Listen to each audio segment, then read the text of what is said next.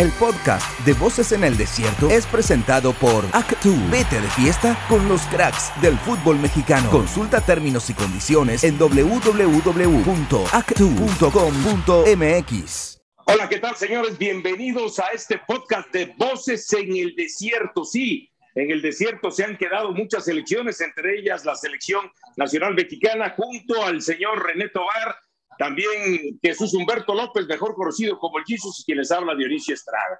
Bueno, está candente el tema y esto va a seguir, esto sigue picando y se sigue extendiendo. Y voy a saludar, por supuesto, también a René. René, eh, sé que estuviste en la conferencia de prensa con John de Luisa, sé que por ahí le tiraste eh, la pregunta directa de si renunciaba o no, y la tiró al córner diciendo, bueno, esto es por procesos y aquí y el otro.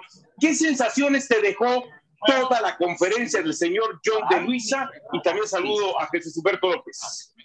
Saludos Dionisio, saludos eh, Jesús, pues la verdad es que como bien pudieron escuchar eh, y observar en, el caso de que los que se metieron a Zoom, la conferencia de prensa de John de Luisa, 15 minutos, este, Dionisio, 15 minutos que de los cuales te puedo decir que 13 fueron mucha verborrea y nada, nada en concreto hasta que, y no, y no porque haya sido mi pregunta, pero creo que lo importante era saber el futuro de, la, de, John de Luis al frente de la Federación Mexicana de Fútbol. ¿Cuál es mi impresión? Eh, que sí dieron la cara, porque evidentemente el, primero que, que, habló fue Jaime Ordiales, director de selecciones nacionales. Posteriormente habló John de Luisa, pero a mí la, la, impresión que, que, me dio es, eh, vamos, a, vamos a, dar la cara, obviamente, a aceptar nuestra culpa y posteriormente este, evidentemente se irá olvidando o, se, o irán pasando las horas para que se calme un poco lo que está sucediendo eh, con la eliminación de la selección mexicana, que yo creo que nadie va a negar que fue un fracaso rotundo lo que pasó con México aquí en Qatar. Y, la verdad, Dionisio, pues mira, eh, yo rescato algunas cosas eh, y, y, critico otras, como el hecho de que se haya dicho que se esperan 60 días para ver cómo se va a reestructurar la Federación Mexicana de Fútbol, o en este caso también la Liga MX, y los resultados en, en, las elecciones nacionales comiencen a darse. Yo te diría que eh, incluso hace unos momentos platiqué con nuestro compañero David Feitelson y él nos comentaba eh, eh, cuáles serían esas modificaciones en la estructura del fútbol mexicano y suenan interesantes, ahorita se las platicaré, pero en relación a la conferencia sí quiero decirles que Decio de María, yo creo que principalmente pues dijo que él no va a renunciar, él depende de una... Sí, perdón, eh, John de Luisa, eh, ya, ya, ya, el sueño ya lo está ganando. Este, aquí son las dos de la mañana. Este, Bueno, que, que, John de Luisa no renuncia, se va a mantener al frente de la eh, Federación Mexicana de Fútbol, porque depende además de los dueños del fútbol mexicano, quienes son los que van a decidir el futuro de John de Luisa al frente de la federación. Así que pues me parece que, eso fue lo más eh, rescatable. Evidentemente aceptan culpas, aceptan el fracaso. Eh, Ordiales acepta también que hay un retroceso, que no se ha avanzado en el fútbol mexicano, que me parece que es algo muy obvio después de haber sido eliminados en la primera ronda y que evidentemente este, pues deja, deja mal parado al fútbol mexicano. Eso es lo que yo creo que, en resumen, se, podría hablar de más cosas, se podría hablar de que presumió que se, hacen, se han hecho buenas, buenas este, una buena reestructuración en el fútbol mexicano, que se ganó la Copa, eh, la, la, Copa Oro, que se han ganado algunas cosas en México, pero no habló de lo que, de lo que se está haciendo mal el propio Deseo de María. Así que me parece que el resumen es muy sencillo. John de Luisa no se va, del fútbol mexicano, de la Federación Mexicana de Fútbol, y esperarán 60 días para ver cómo será esta reestructuración, compañeros. Mi Jesús, sí, mi, Jesús, a ver, me da la impresión de que a mí me cuesta creerles el que aunque hayan salido a dar la cara, el que realmente estén pensando uno en una reestructuración y otro en una parte de la conferencia dice John de Luisa, solamente un gol nos impidió. O sea, qué corto, qué corto es el análisis, porque sí es cierto, solamente un gol, pero ¿qué hay detrás de ese gol, este Jesús? ¿Qué hay detrás de ese gol? ¿Qué conlleva ese gol? Eso es lo que queremos que, que, que desmenucen y sean autocríticos, ¿no? Nosotros históricamente, yo ahorita te abrazo con un especial afecto, lo mismo que René hasta, hasta Qatar. Eh, abrazo, Jesús. Estamos acostumbrados a que nos vendan espejitos y el problema es que los compramos. Ese es el verdadero problema, los compramos. La expresión o las expresiones de John de Luisa me parecieron más la de un funcionario público ¿sí? de acuerdo. un presidente de la Federación Mexicana de Fútbol. Ah, caray, pues este, yo no renuncio porque no depende de mí, sino depende de mi patrón. Depende de mi jefe, depende de mi superior jerárquico. Yo creo que si realmente hubiera la convicción o existe la convicción de transformar el fútbol mexicano, era para haber llegado John de Luisa. A ver, hasta aquí yo eh, me retiro al menos del plano del fútbol, el plano de, la parte deportiva, y me voy a dedicar solamente a seguir eh, haciendo funcionar la máquina de dinero, René. Sí, eh, Así es, Jesús. Bastante bien el negocio de los negocios, pero no hay una persona sapiente en el plano deportivo, en el plano futbolístico, que pueda conducir este proyecto. Así que yo creo que John de Luisa sí debió, sí pudo haber mostrado eh, una actitud diferente y bueno, pues el menos culpable, evidentemente, Jaime Ordiales. No sé qué piensas al respecto, René. Fíjate, John, perdón, fíjate que en el caso de John Jesus, eh, por, por, supuesto, y, por supuesto que me remites a, temas que no quería tocar, cuestiones burocráticas, pero eh, esto de los 60 días, ¿sabes cómo a qué me sonó? Vamos a crear una comisión de investigación de qué está pasando en el fútbol mexicano. O sea, realmente sí me parece que si en cuatro años no estudiaste qué está pasando en un ciclo mundialista donde fracasaste, yo creo que 60 días no te va a dar tiempo para, para ver qué cambios estructurales va a hacer en el fútbol mexicano. Entonces, a mí me parece que sí, le están dando tiempo al tiempo y en México sabemos lamentablemente que eh, todo pasa y no pasa nada, porque difícilmente creo que va a haber un cambio estructural en la Federación Mexicana de Fútbol mientras el presidente de la federación se mantenga al frente del organismo. Me parece que el tiempo eh, le va a ayudar a que se enfríe lo que sucedió aquí en Qatar y evidentemente se hagan los cambios, pero de una forma muy, digamos que la, que mencionamos mucho en México, ¿no? Revolcamos a la gata para que, eh, eh, para que siga siendo la misma, porque esto, Jesús, Dionisio, creo que los que tenemos muchos años en esto del fútbol, eh, lo hemos venido viviendo desde hace 20, 30 años. Cada cuatro años se habla de una reestructuración, de una renovación eh, en el fútbol mexicano y cada cuatro años es el fracaso tras fracaso tras fracaso. Y este, este, peor, porque ni siquiera se avanzó a la siguiente fase. Yo estoy completamente seguro, señores, que si agarramos un eh, cassette o un minidisc que, quizás en aquellos entonces empezaban a salir después de la eliminación del Mundial de 1994, eh, de lo que haya dicho Jesús Humberto, de lo que haya dicho René Tobar, de lo que haya yo dicho en su momento, o algunos colegas más, y escuchar también las distintas palabras de quienes han ocupado el cargo de presidente de la federación o de la liga, es lo mismo, es reiterativo, es, eh, se vuelve todo un círculo vicioso y se vuelve todo un ciclo, porque cada cuatro años terminamos hablando de lo mismo. Ahora, ¿qué lectura le dan, señores? Porque a mí me cuesta trabajo quererlo. Para mí como que es una campaña de decir, ok, vamos a hacer hasta a través de nuestros propios medios de comunicación la autocrítica que nuestros colegas o nuestra gente digan, sí, péguenle duro a la federación, péguenle duro al proceso, péguenle duro a los dueños de equipos, péguenle duro al sistema. Después hasta alguien como Denise Merker sale también y, y hace un pronunciamiento fuerte también sobre todos estos males endémicos que hemos vivido durante mucho tiempo.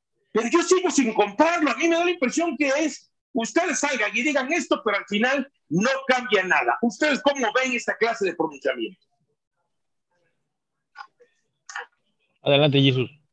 Bueno, eh, me, adelanto si quieres, mi querido René. Sí, adelante, Jesús, adelante. La verdad de las cosas es de que me, me sorprendió la manera en que se planteó esta realidad del fútbol mexicano y que lo hiciera una comunicadora, ¿sí? Y que no lo hiciera un eh, periodista eh, de la empresa a la cual pertenece esta misma comunicadora. ¿Por qué lo hace ella? Seguramente porque tiene un trasfondo, porque tiene, tiene en el mensaje otro mensaje implícito, ¿sí? Pero creo que no se equivoca. Creo que lo que ha argumentado es algo absolutamente lógico, absolutamente coherente, y, y si se habla de una autocrítica, pues dijo situaciones puntuales. ¿Sí? Metió el dedo sobre la llaga en varios aspectos, René, y creo que, que no se ha equivocado, creo que no hay error en ese sentido. Aquí el, el problema, y volvemos al mismo asunto, es de ¿le creemos o no le creemos? Si efectivamente se va a dar esta verdadera transformación en el fútbol mexicano, vamos a hacer nuestra Liga MX más competitiva, vamos a reducir, el número de extranjeros, vamos ya a tener una segunda categoría, una categoría de plata, pues eh, completamente diferente y no nada más ahí. Eh, arrumbada sin eh, posibilidad de, ascenso o descenso. vamos como también lo comentó y me parece muy interesante, abrir la cuestión de los derechos de la selección mexicana de fútbol, a abrir los derechos a otros entes, a otras entidades. Eh, ¿Le creemos o no le creemos? Eh, no a Denise, porque estoy convencido que no fueron palabras propias de Denise, sino le dijeron. Era lo que fue algo armado, fue algo armado, me da la impresión. Por supuesto. ¿Tú cómo lo ves, René? Eh, está claro y, estoy seguro que, lo tenemos incluso eh, corroborado que efectivamente esto, esto, como bien lo señala Jesus, viene de muy atrás, es decir, hay un trasfondo en esto.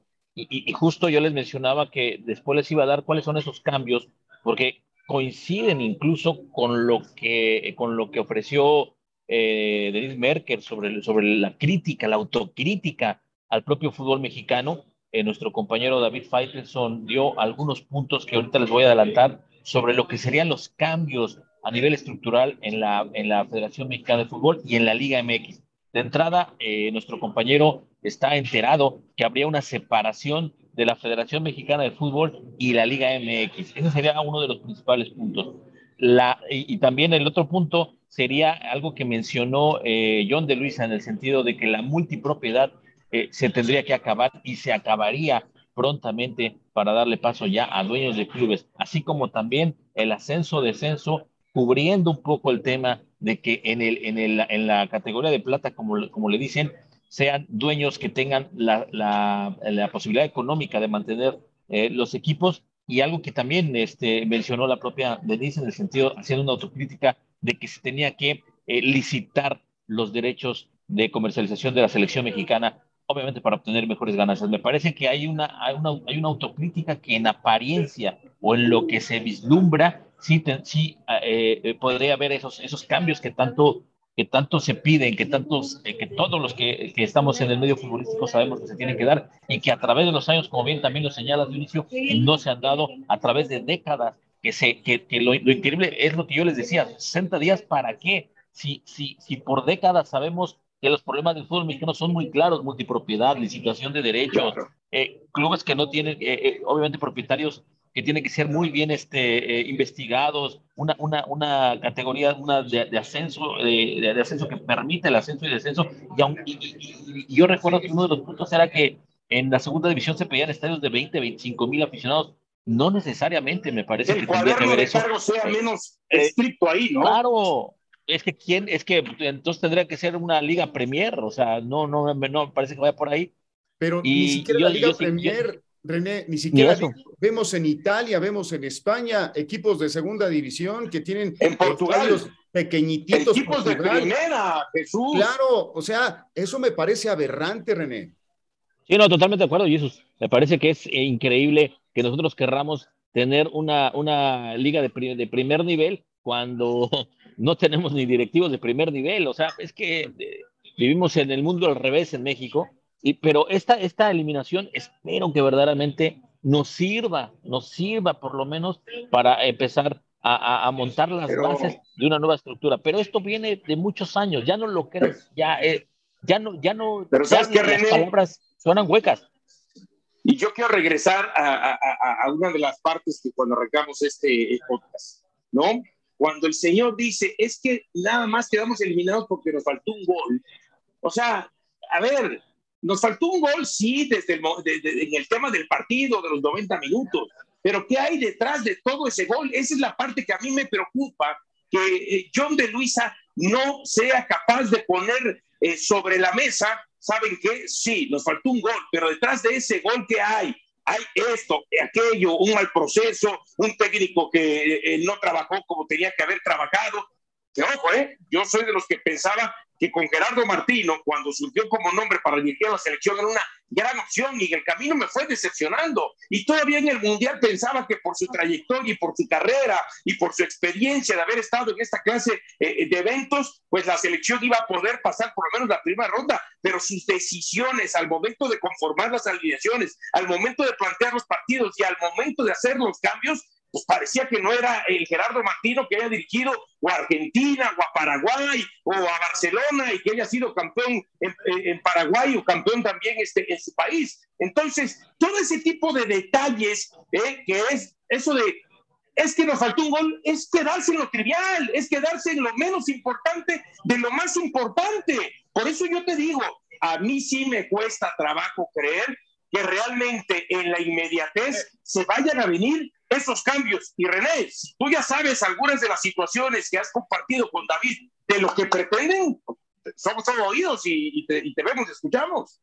Sí, claro, claro. Eh, lo, que mencionaba Dionisio, que me parece que es muy importante, esos tres primeros puntos que ya, ya este, les, les, les revelé, y bueno, evidentemente con información del propio David Faitelson, y, y me parece que son puntos muy importantes. Habría que ver si ya se, llevan a, los hechos, ¿no? Porque palabras se las lleva el viento. Primero hay que ver si, si ha ratificado John de Luisa, por ahí hace unos días salió incluso eh, John de Luisa fue trending topic por el hecho de que se hablaba de que había sido ratificado. No, no ha sido ratificado porque no se ha llevado ninguna asamblea. La asamblea se va a llevar apenas a cabo eh, de la primera división y ahí es donde se va a definir el futuro de, de John de Luisa al frente de la Federación Mexicana de Fútbol. Como él bien lo dijo, yo, estoy, yo dependo de los dueños y si los dueños quieren mantener este proyecto, lo mantendrán obviamente con el propio John de Luis. Así que, este, Dionisio, mencionas muy bien lo del gol. También a mí se me hizo increíble que justifique, porque así lo sentí yo, eh, eh, justifique el hecho de que la, gente haya gritado la palabra discriminatoria, la, la, la palabra este, xenofóbica, porque el, árbitro no amonestó al portero y eso propició que los aficionados gritaran. Me parece que es una justificación que no, no, no, no, este, a mí no me, no me, no me parece convincente, pero bueno, este, así están las cosas en, en, en, en Federación Mexicana de Fútbol y esperemos de verdad, esperemos que haya,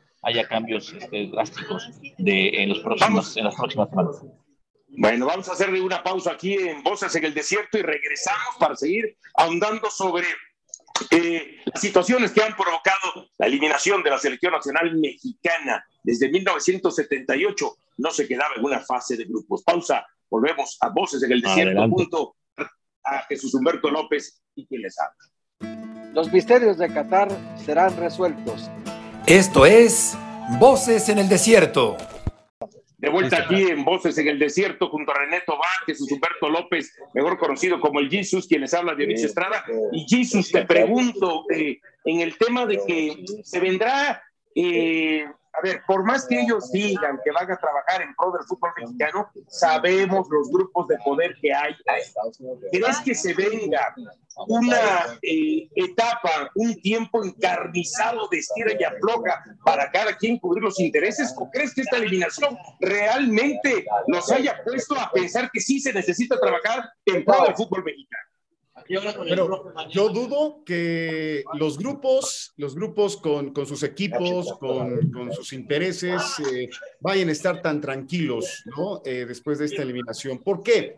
Yo me, yo me pongo a pensar, eh, los, los empresarios, quienes son los propietarios de los equipos, los que sostienen el fútbol, pues evidentemente están en este negocio por, por el dinero, ¿no? Por, por, por lo que pueden obtener económicamente al respecto. Hay algunos algunos muy pocos, y, voy a poner el nombre sobre la mesa, Valentín Díaz Morodo, que en lugar de ganar, sí, eh, está poniendo cada vez más y más y más de su bolsa. Qué bueno que le funcione o no le funcione, pero es un caso aparte, ¿no? Me refiero al caso del Deportivo Toluca. Pero tenemos a Grupo Televisa, tenemos a Grupo Orlegui, tenemos a Grupo Salinas, eh, tenemos a, a, estos grupúsculos que Grupo Caliente.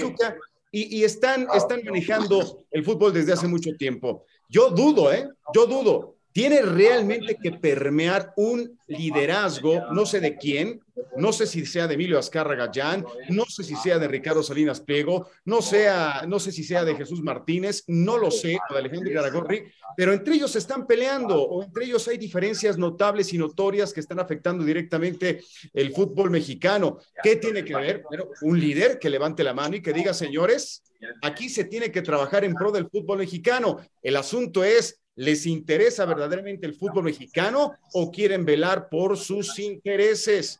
Es, eh, es, es, complicada de responder esta pregunta. ¿eh? Yo, creo que, yo creo que tiene que pasar algo, tiene que simbrarse. Eh, no sé si esta eliminación eh, alcance para tanto, pero realmente la transformación se tiene que dar desde las raíces, Johnny. Sí, sí, fíjate que mencionas algo y yo, yo te preguntaría.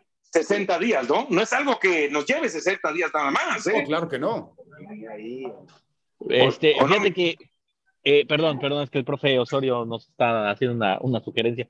Eh, yo yo lo, que, lo que quería comentar es que eh, sobre lo, lo, que dijo Jesus, yo les preguntaría quién es hoy el, el, el grupo opositor a, a, a, la Federación Mexicana de Fútbol.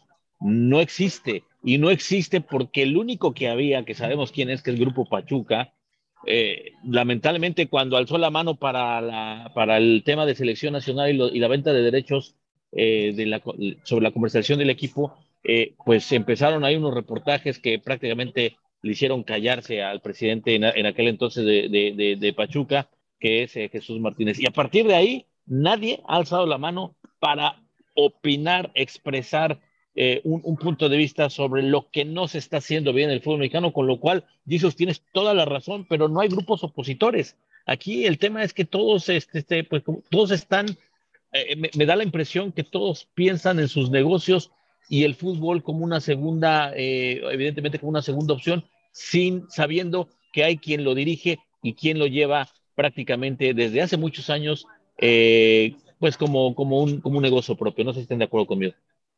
Sí, de acuerdo. Pero si es así, pero si es así, René, entonces no va a haber ningún cambio. Al final es lo que diga el más poderoso de todos estos grupos y ahí todos los demás van a seguir levantando las manos. Quizá podamos en encontrar, a ver, ¿qué teníamos antes de este fracaso?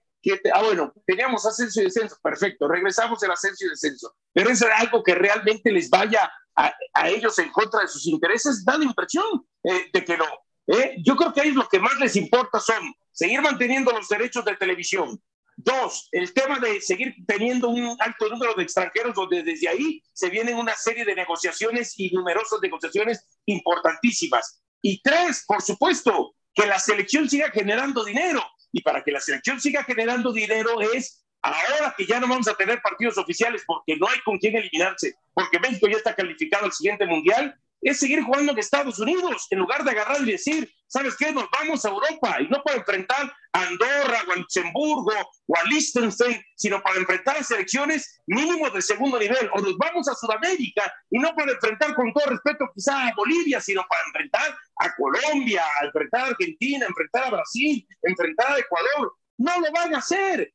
Todo lo que atente contra sus intereses no lo van a hacer. Lo que piensan que no va a atentar mucho contra sus intereses es lo que nos van a dar, como dijeron por ahí, una manita de gato, ¿eh?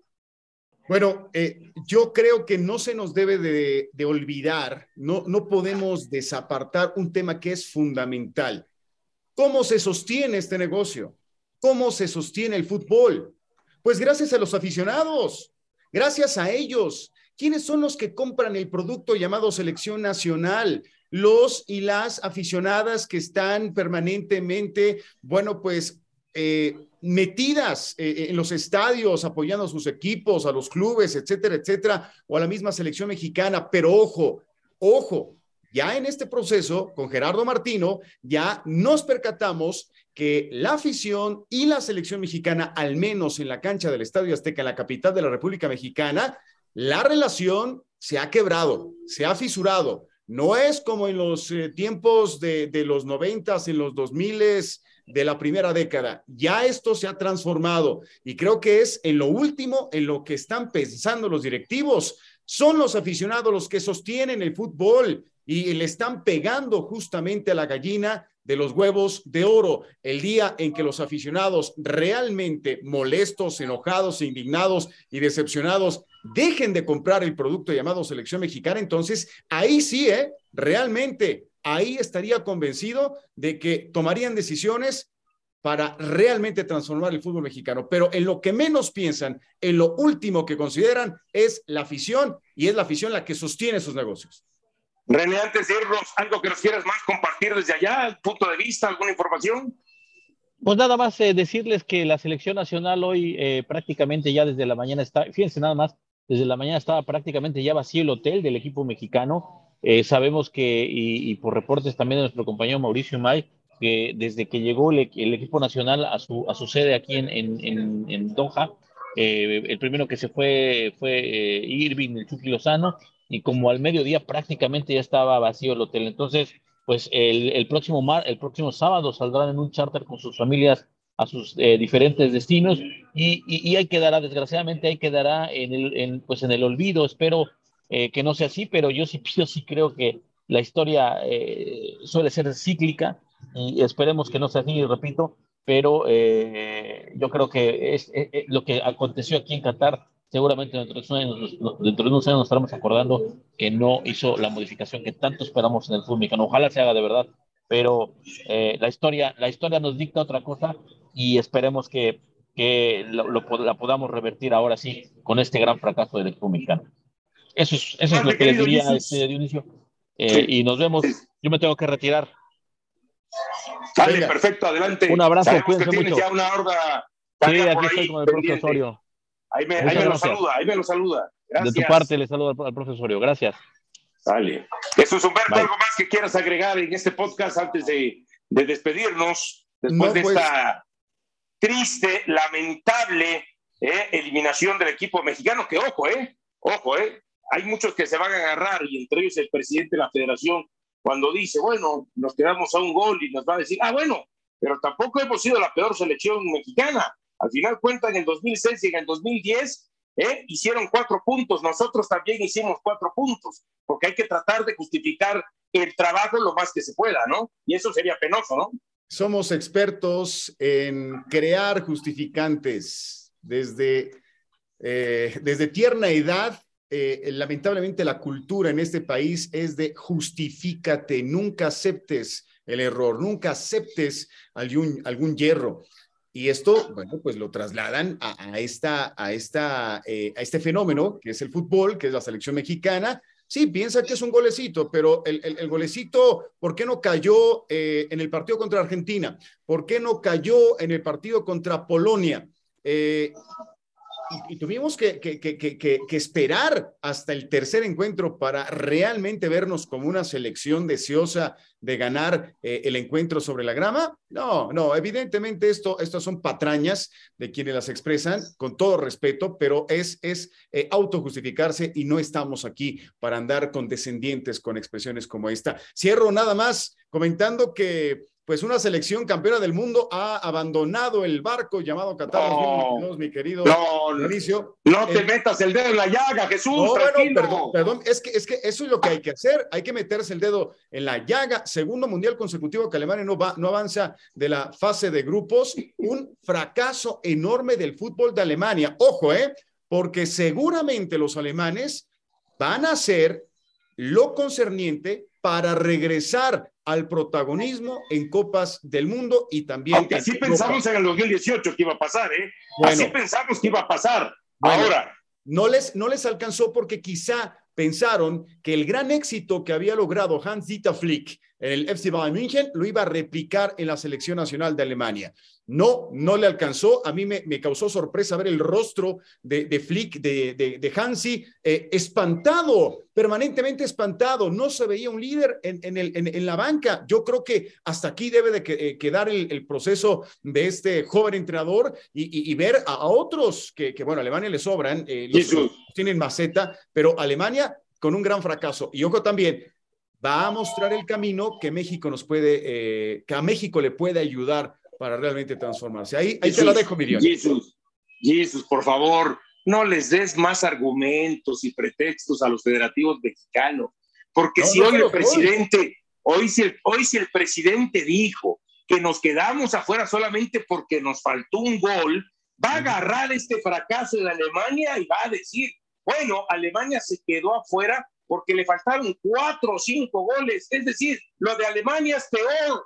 De ahí se van a agarrar para seguirse justificando. Que se justifiquen. no les des esos pretextos a los federativos mexicanos. Johnny, que se justifiquen, que se pongan eh, de cabeza. El asunto es no comprarles esas justificantes. Sí, espero que no se los compres tú, espero que no se lo compre nadie y sobre todo el aficionado. Ya estamos hartos de atole con el dedo, Johnny. Sí, y el aficionado aparentemente, pero ya viste, es otra de las aficiones que más fue a abarrotar las calles justamente en Qatar, ¿no? O sea, ya, se hacía a, ojo de buen cubero y bajita la mano, yendo entre comillas, lo más humilde posible, lo que le costó a un mexicano estar los tres primeros partidos de la selección, fase de grupos, yéndose a dormir a los contenedores, le costó algo así de alrededor de 15 mil dólares. 15 mil yéndose al presupuesto más bajito. Y ahí va la gente y lamentablemente lo paga. Y lamentablemente la selección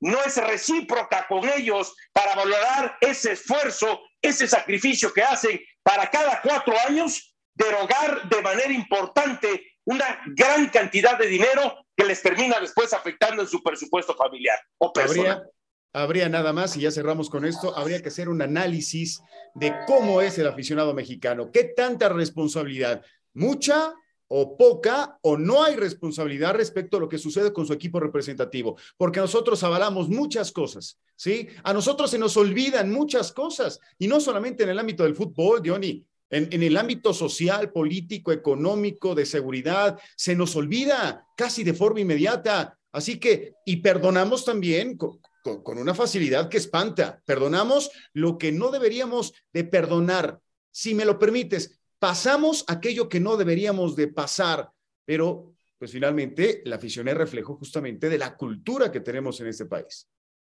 Sí, y el perdón llega de la mano de que como no tenemos muchos triunfos, como no tenemos muchas cosas que celebrar, entonces a la primera que nos den la posibilidad de festejar un, triunfo, de celebrar y, y, y, de poder gritar a los cuatro vientos de que somos triunfadores, pues nos agarramos de la primera. Pero bueno, Jesús, tremendo abrazo. Eh, cuídate.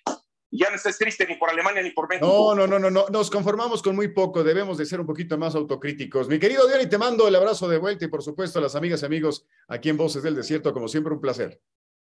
A nombre de, también de René Tobar, que estuvo con nosotros hace algunos eh, momentos, nosotros nos despedimos. Soy Dionisio Estrada, gracias y hasta la próxima emisión de Voces en el Desierto. El podcast de Voces en el Desierto fue presentado por Actu. Vete de fiesta con los cracks del fútbol mexicano. Consulta términos y condiciones en www.actu.com.mx.